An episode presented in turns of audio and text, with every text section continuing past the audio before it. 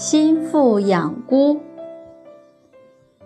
有一个姓宋的人娶了妻子陈氏，娶到家不过十天，自己忽然接到命令要去防卫边疆。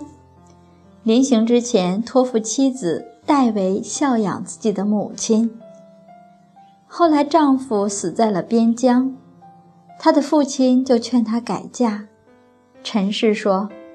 我已经接受了丈夫的嘱托，要孝养他的母亲。他已托付给我，我现在怎么可以背弃已经许诺过的事呢？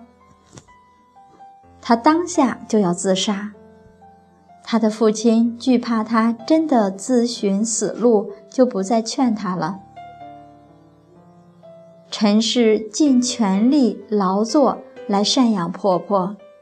五十年后，婆婆去世，她按礼法给婆婆举办了丧丧之事。